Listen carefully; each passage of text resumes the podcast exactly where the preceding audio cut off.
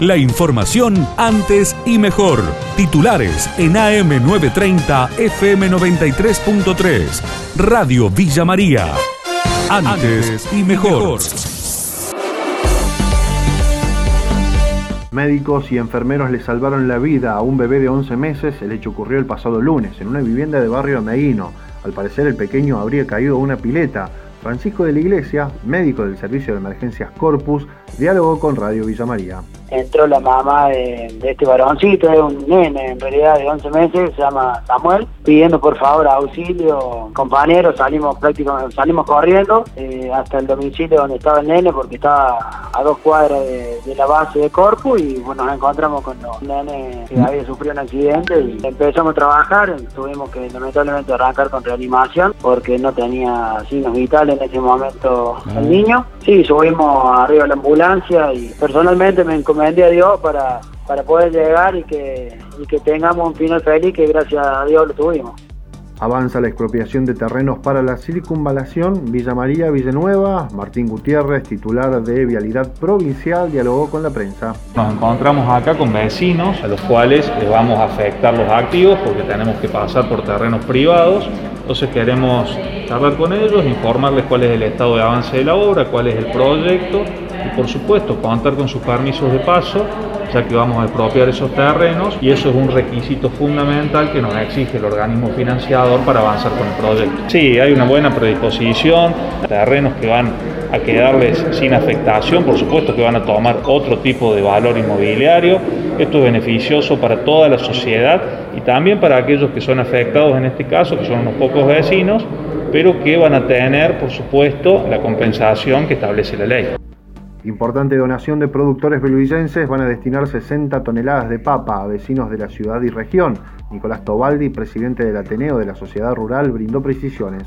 Mecanismo de entrega, eh, estamos hablando con, con Cervel y algunas otras instituciones para, que nos den una mano. La idea es distribuirlo en lo que es Belleville y, los pueblos aledaños, Morrison, San Antonio, eh, Monteleña, Así que bueno, a medida que vayamos teniendo más información, le vamos a ir comunicando a, la gente para, para ver cómo va a ser la entrega.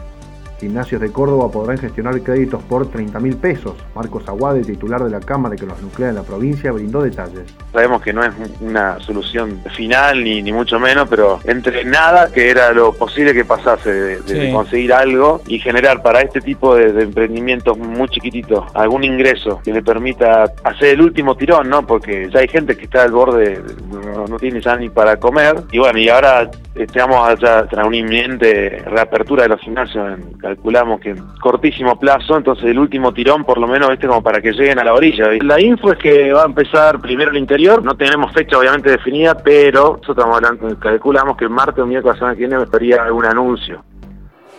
Respaldan la intervención del servicio penitenciario, va a permitir tener un diálogo serio de la situación, dijo a Radio Villa María el abogado y especialista en temas penitenciarios, Leandro Alperín. Eso, por un lado, obliga al gobierno y dar la posibilidad de parar la pelota, de tener un diagnóstico serio y de intervenir con responsabilidad en las cárceles argentinas. La designación de la ex jueza Larrigós, por un lado, da ciertas garantías porque la considera una persona honesta y con apego por el derecho, pero bueno, lo que falta saber es cuáles son los objetivos que el gobierno tiene para con las cárceles argentinas, o si es solo un nombramiento de transición a los efectos de buscar pruebas para una causa judicial, ¿no?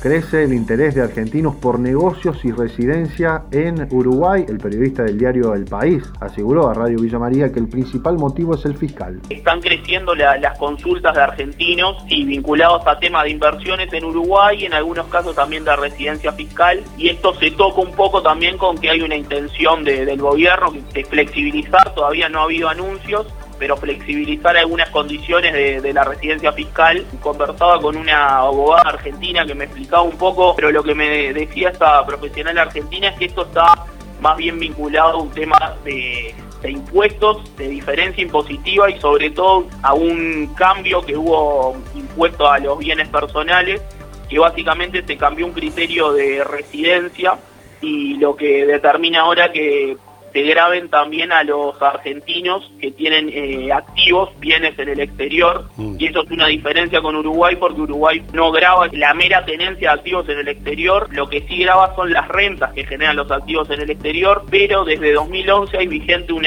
beneficio que se llama vacación fiscal que hace que tengan un periodo de exoneración de 5 años de esas rentas. La información de Villa María y la región. AM930, FM93.3. Radio Villa María. Antes y mejor.